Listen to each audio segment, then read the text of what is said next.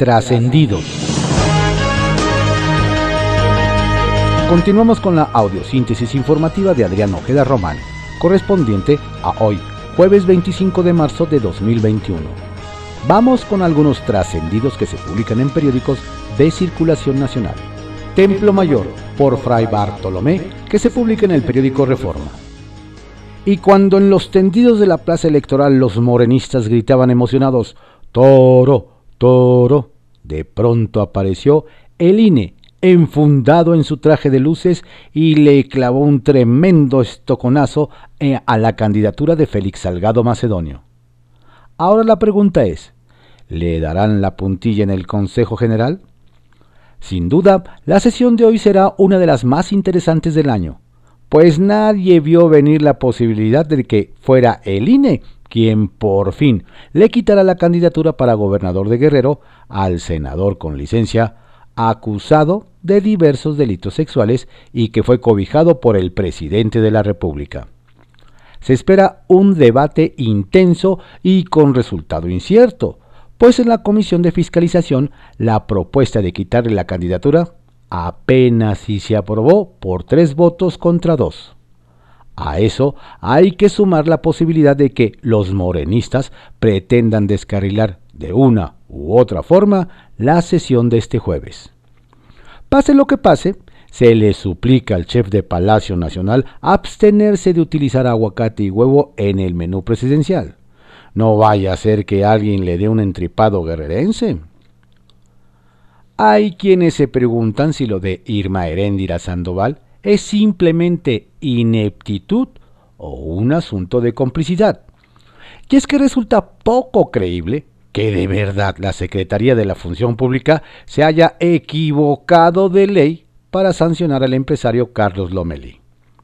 La supuesta pifia de la implacable no solo levantó la inhabilitación y le quitó la multa millonaria a la empresa Solfran, sino que ahora el ex superdelegado tiene el camino libre para seguir siendo candidato de Morena a la alcaldía de Guadalajara. Es posible que Sandoval no sepa de leyes. Sin embargo, con todos los recortes en la Secretaría de la Función Pública, sigue habiendo profesionales de la rendición de cuentas. Pero cuando la 4T va contra la 4T, puro cuento. Uy, los de la consulta Kearney se acaban de anotar con letras de oro en la lista Mis enemigos, que carga para todos lados el presidente. Y es que, por segundo año consecutivo, los dos del gobierno de AMLO, México salió del índice de confianza para la inversión extranjera directa. Es decir, no solo se fueron a otro lado las inversiones, sino que hasta la confianza hizo las maletas. Menos mal que el mandatario siempre tiene otros datos. En el camino a los Juegos Olímpicos de Tokio, la selección mexicana venció anoche a la de Estados Unidos por un gol a cero. A ver si no también por esto nos abren otro panel en el TEMEC, como el energético, el del agro, el laboral. Confidencial, que se publica en el periódico El Financiero. Morena y sus cursos de superación duro golpe a su credibilidad recibió la candidata de Morena al gobierno de Nuevo León, Clara Luz Flores, al difundirse un video en el que charla de manera extensa y cordial con Kate Ranier, líder de la secta NXIBM, hoy condenado a 120 años de prisión por tráfico sexual y delincuencia organizada. La exalcaldesa priista había dicho en entrevista con Julio Astillero que su único acercamiento al grupo fue para tomar un curso de superación personal, negando haber conocido al fundador del clan. Su, respuesta fue similar a la que dio el líder del partido Guinda, Mario Delgado, quien dijo que estaba en desarrollo personal y profesional. Incomodan a Arce en el Senado. Durante la sesión solemne de ayer en el Senado, los panistas Xochil Gálvez y Jesús Horacio González Delgadillo protestaron durante el discurso del presidente de Bolivia, Luis Arce Catacora. Los legisladores presentes en el Pleno mostraron cartulinas con los mensajes Libertad para Yanín Añez, No más presos políticos, demócratas no encarcelan a opositores. La protesta no pudo verse en la transmisión del canal del Congreso. Los senadores panistas más tarde en un comunicado hicieron un llamado al presidente de Bolivia para que se realice un juicio justo a la expresidenta interina, al considerar que hay claros indicios de persecución política. Reproches en Morena contra líderes. En la tribuna de San Lázaro hubo ayer fuertes reproches desde Morena contra Mario Delgado y salpicaron hasta el senador Ricardo Monreal. El diputado morenista, Rubén Cayetano, recriminó que el conflicto que su partido vive con el INE es por culpa de los coordinadores parlamentarios. Voy a ser autocrítico, no todo es culpa de la derecha. Nada de esto estaría pasando si quienes han poseído la conducción de nuestro grupo parlamentario, tanto aquí como en el Senado, en lugar de actuar pensando en sí mismos, no hubieran perdido de vista la ruta del proyecto transformador. Sin miedo a que los corran. Quienes no callan como momias y tampoco tienen miedo a que los corran por sus declaraciones son los ingenieros de la Cámara Mexicana de la Industria de la Construcción, que capitanea Francisco Javier Solares. La agrupación respaldó los dichos de Jorge Arganis, titular de la SCT, para que el gobierno de la 4T le deje algo a los civiles. Y ya no se diga el aeropuerto Felipe Ángeles, el tren Maya o la refinería Dos Bocas, sino algo en beneficio del sector de la construcción, que tan solo el año pasado registró un desplome de 18% y que dejaría pérdidas de hasta 4 millones de empleos. Pues, ¿qué habrá pasado? Que Omar García Harfuch, titular de la Secretaría de Seguridad Ciudadana de la Ciudad de México, ordenó, a través de sus mandos, que a partir de esta semana todo el personal policial que participe en alguna detención esté atento del curso que sigue el proceso, para que en caso de que los detenidos sean liberados del Ministerio Público o juez cívico y queden a su cargo, dicha libertad se haga frente a las cámaras del C5. El objetivo es dejar constancia de la acción y evitar así acusaciones por parte de familiares de los liberados sobre cualquier cosa que les pueda suceder posterior a la liberación. ¿Será que ya ha habido casos de este tipo sin que salgan a la luz pública? Amazon en Sonora. Las políticas públicas del gobierno del estado de Sonora, que encabeza Claudia Pavlovich, siguen sumando inversiones. Amazon anunció, anunció la construcción y próxima apertura de un nuevo centro de distribución en la ciudad de Hermosillo. Con el funcionamiento de este centro distribuidor vendrá la creación de cientos de empleos adicionales que hoy se necesitan más que nunca. Pepe Grillo, que se publica en el periódico La Crónica. Kamala entre nosotros. El control de la frontera sur es tema central de la agenda del nuevo presidente de Estados Unidos, Joe Biden, entre otras razones porque su rival republicano, Donald Trump, ya agarró el tema para emprender un eventual retorno a la Casa Blanca. De modo que tiene que dar resultados positivos y tiene que hacerlo pronto. Por eso le pidió a su vicepresidenta Kamala Harris que asumiera el control de esta tarea.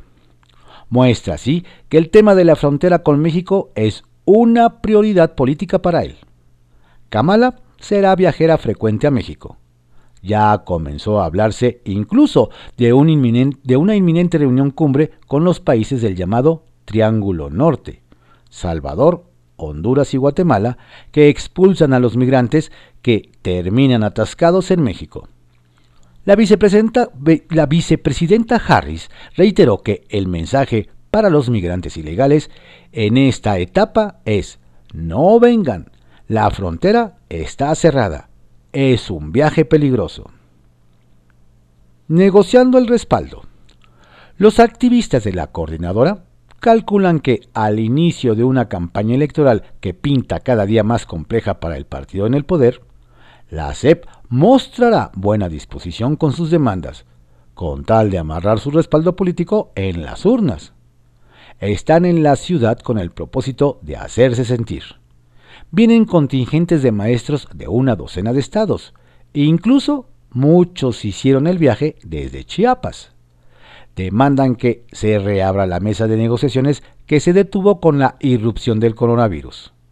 Aseguran que sus condiciones laborales ya precarias se deterioraron durante la pandemia. Creen que el gobierno no está en posiciones de negarles nada. ¿El toro se desbarranca? Félix Salgado Macedonio pasó la noche en vela.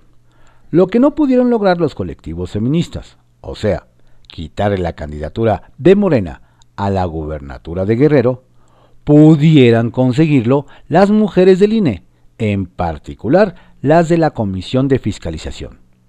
En este espacio se advirtió a tiempo que las mujeres del INE estaban enojadas y comienzan a demostrarlo. Félix incurrió en una, en una omisión severa. No entregó los informes de sus gastos de precampaña.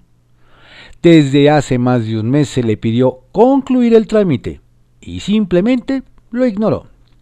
La ley electoral prevé retirar o negar la candidatura a quien no entregue su informe y la resolución de la comisión.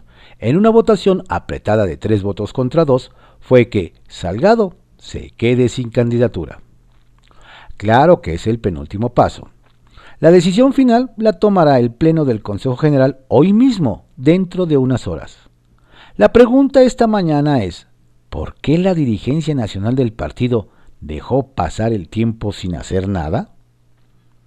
Mineral de la era digital. El litio es un asunto de seguridad nacional. Lo recordó ayer durante su visita a México Luis Alberto Arce, nuevo presidente de Bolivia, quien sostuvo que el control de este mineral fue el detonador del golpe de Estado que tumbó a Evo Morales a finales del 2019. Ahí está la advertencia hay que tratar con pinzas las concesiones en vigor. Será remoto que haya nuevas concesiones porque al proyecto de la 4T se encamina a nacionalizar este mineral. El litio está llamado a tomar el lugar estratégico de los combustibles fósiles.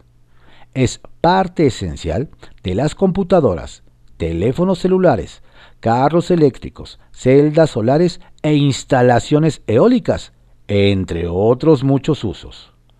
México tiene uno de los yacimientos más grandes de litio en el mundo, en la localidad sonorense de Bacadehuachi, un caserío que ya está en el, en el radar de los gigantes de la tecnología mundial y sus gobiernos. Redes de Poder, que se publica en Reporte Índigo.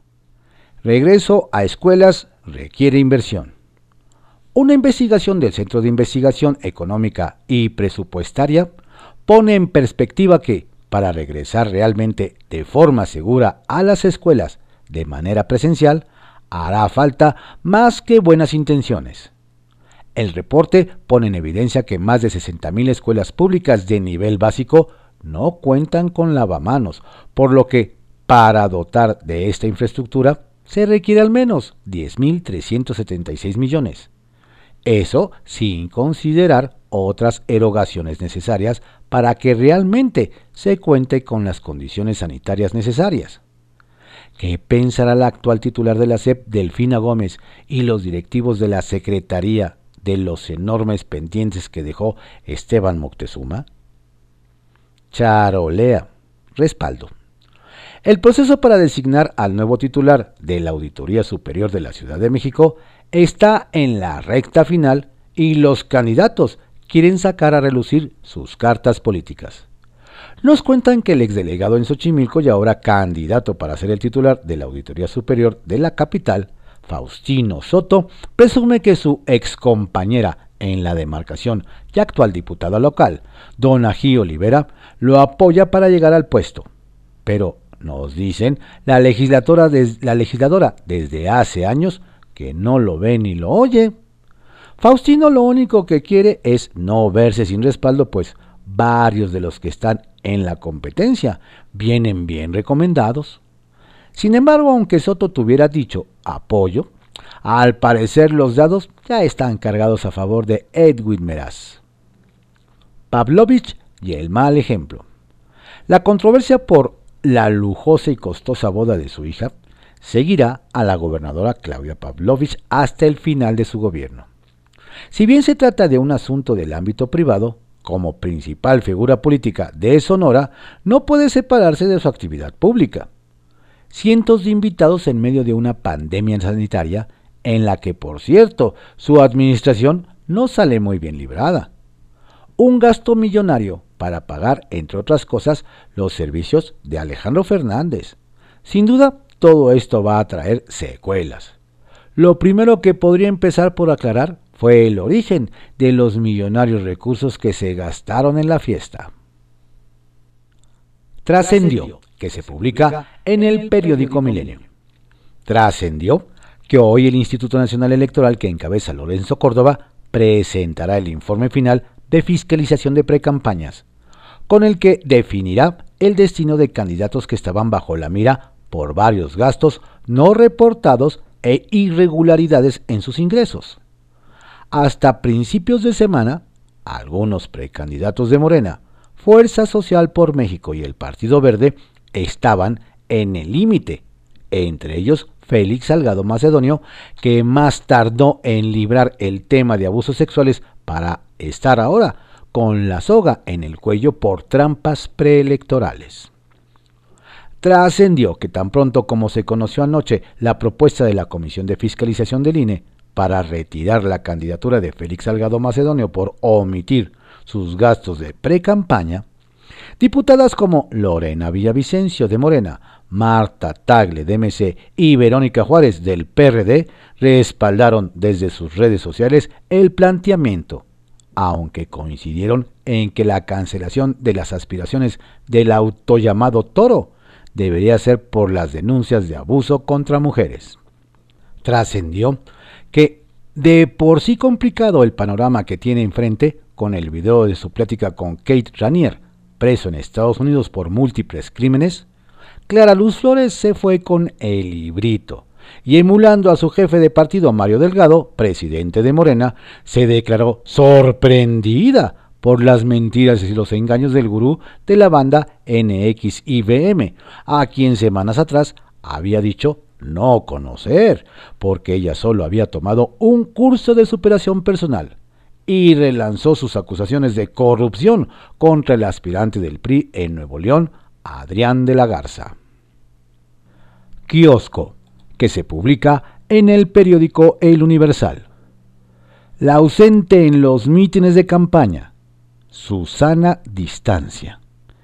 Quienes andan como burros sin mecate en Guerrero nos comentan son los candidatos a la gubernatura de Morena, Félix Salgado Macedonio, y del PRI-PRD, Mario Moreno Arcos, pues ninguno está cumpliendo con las medidas sanitarias en los mítines proselitistas que encabezan. Nos detallan que en los días que llevan de campaña han andado de un lado a otro del Estado en actos masivos, en los que llega a haber entre 600 y 800 personas, y aunque los otros abanderados hacen lo mismo, son pocos los seguidores que acarrean.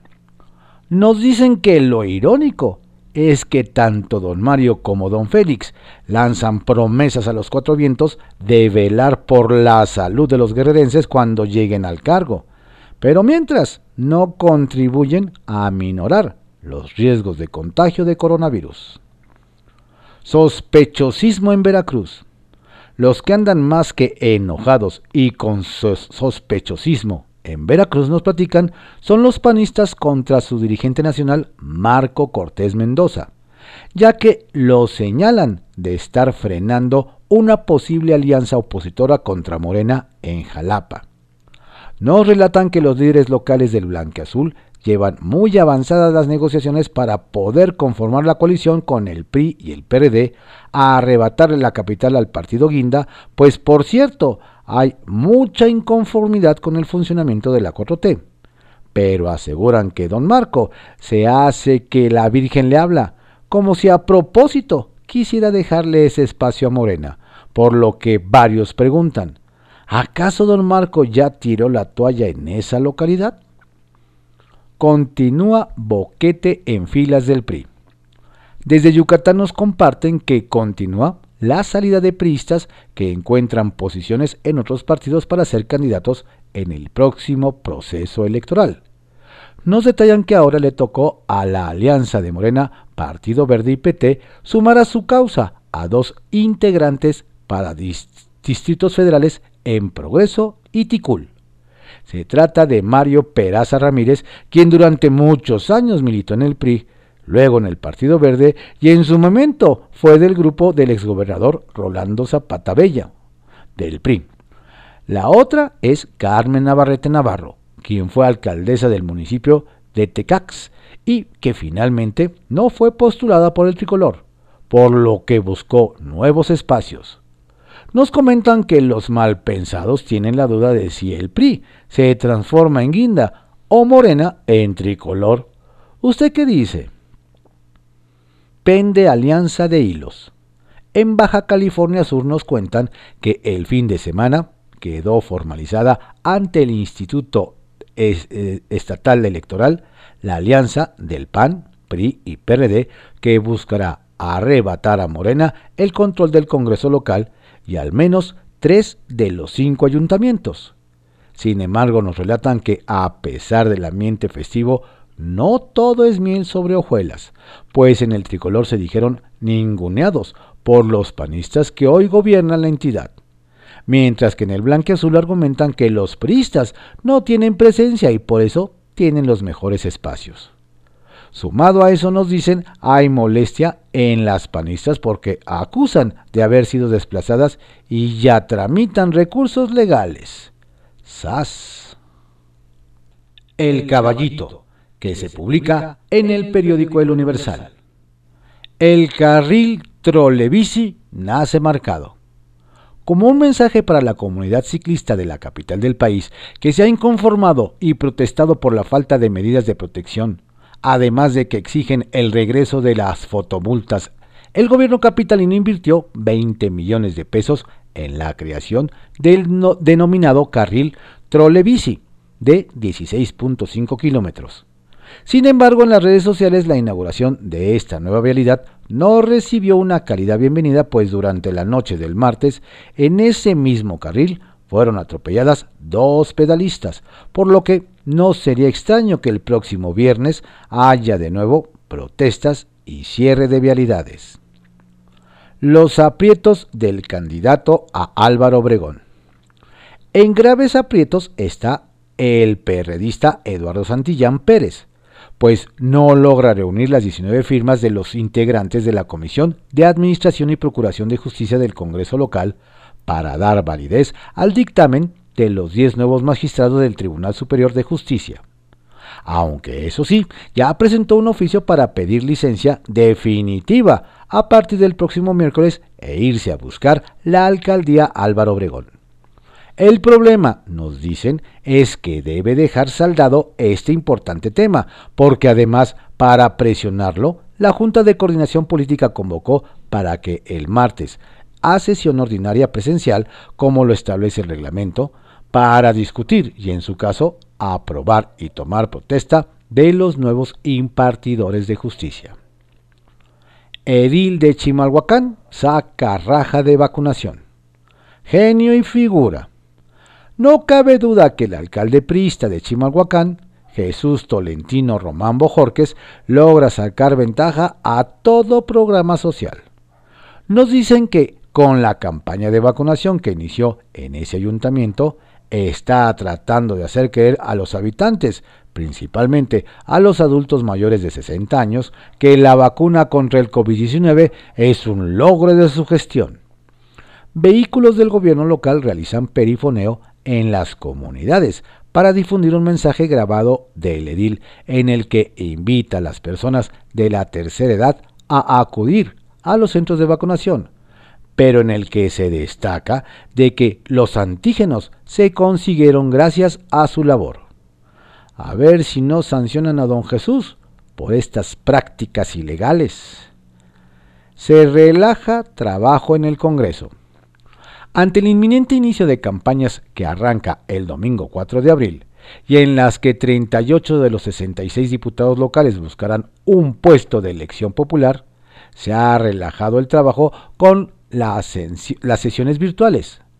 En marzo del año pasado, tras declararse la contingencia por COVID-19, se acordó que deberían seguir las reuniones en casa u oficina para evitar contagios.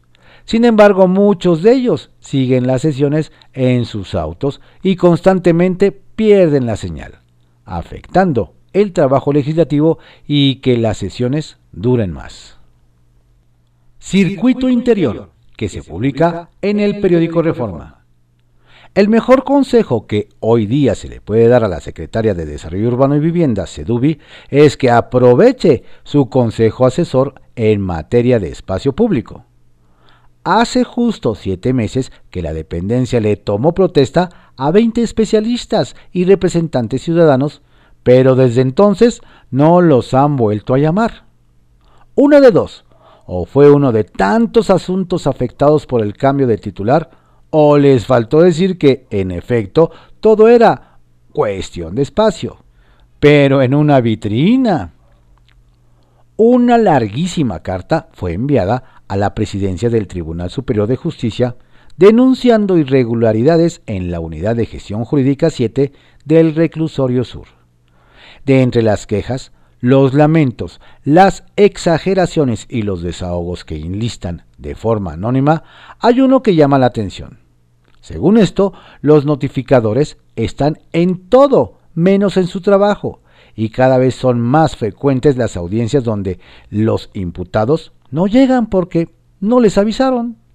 Lo cierto es que si alguno de estos casos escala, nadie, pero nadie es nadie, podrá argumentar que no estaba advertido.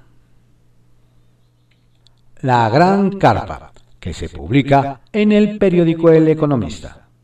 Tren. Las políticas públicas del gobierno de Sonora, que encabeza Claudia Pavlovich, continúan sumando confianza en los inversionistas. Amazon anunció la construcción y apertura de un nuevo centro de distribución en Hermosillo. Con el funcionamiento de este centro se crearán cientos de empleos para mujeres y hombres sonorenses. Mago. El consejero presidente del INE, Lorenzo Córdoba, fue enfático. ¿Por qué el INE no estuvo en el acuerdo por la democracia convocada por el presidente López Obrador? Pues porque no lo convocaron. Al presentar la encuesta nacional de cultura cívica 2020, el consejero añadió que el acuerdo fue entre los mandatarios locales y el titular del Ejecutivo Federal. Sea como sea, dijo, el cumplimiento de las leyes electorales no están a discusión, ni dependen de un acuerdo para cumplirse. Sacapuntas, que se publica en El Heraldo de México. Rediseño al espacio aéreo. Nos cuentan que hoy el presidente López Obrador da a conocer el rediseño del espacio aéreo del Valle de México, que involucra a los aeropuertos de Puebla, Cuernavaca, México y Toluca. Es uno de los proyectos prioritarios de su gobierno porque en su momento incluirá las trayectorias aéreas para la operación del aeropuerto Felipe Ángeles de Santa Lucía. Proveedores fantasma. La UIF, que encabeza Santiago Nieto en coordinación con el INE, trabaja intensamente para depurar el padrón de proveedores de partidos políticos en temporada electoral. No es cosa menor ni mero trámite, pues alrededor del 60% no tienen actividad comercial. Son empresas fachada y pronto saldrá a la luz pública quién o quiénes están detrás de ellas. Suspenso en el INE. De antología será la sesión de hoy en el INE debido a que sus integrantes debatirán si retiran el registro a 60 candidatos entre ellos Félix Salgado Macedonio de Guerrero y Raúl Morón de Michoacán. Ayer había júbilo entre grupos feministas por el caso Salgado, pero se espera una votación dividida que tal vez termine con ese buen ánimo, nos dicen. Gatel rebasado. Nos platican que el subsecretario de Salud, Hugo López Gatel, ha sido rebasado por dos grandes liderazgos de la 4T el canciller Marcelo Ebrard y la jefa de gobierno Claudia Sheinbaum. Uno con las gestiones para traer vacunas y la otra con la inoculación a adultos mayores a los cuales su gobierno buscó directamente. Y él, no más mirando. Metida en su campaña. Pidió licencia Dolores Padierna como diputada federal para dedicarse de lleno a su campaña política rumbo a la alcaldía Cuauhtémoc. La candidata agradeció a sus compañeros legisladores y sobre todo a Mario Delgado, dirigente de Morena. Toca ahora a los legisladores de San Lázaro definir quién la relevará en la vicepresidencia de la mesa directiva.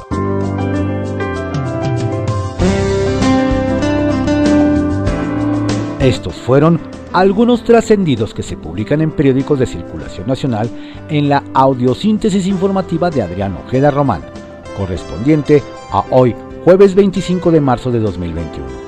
Tenga usted un excelente día. Por favor, no baje la guardia. Cuídese, la pandemia sigue.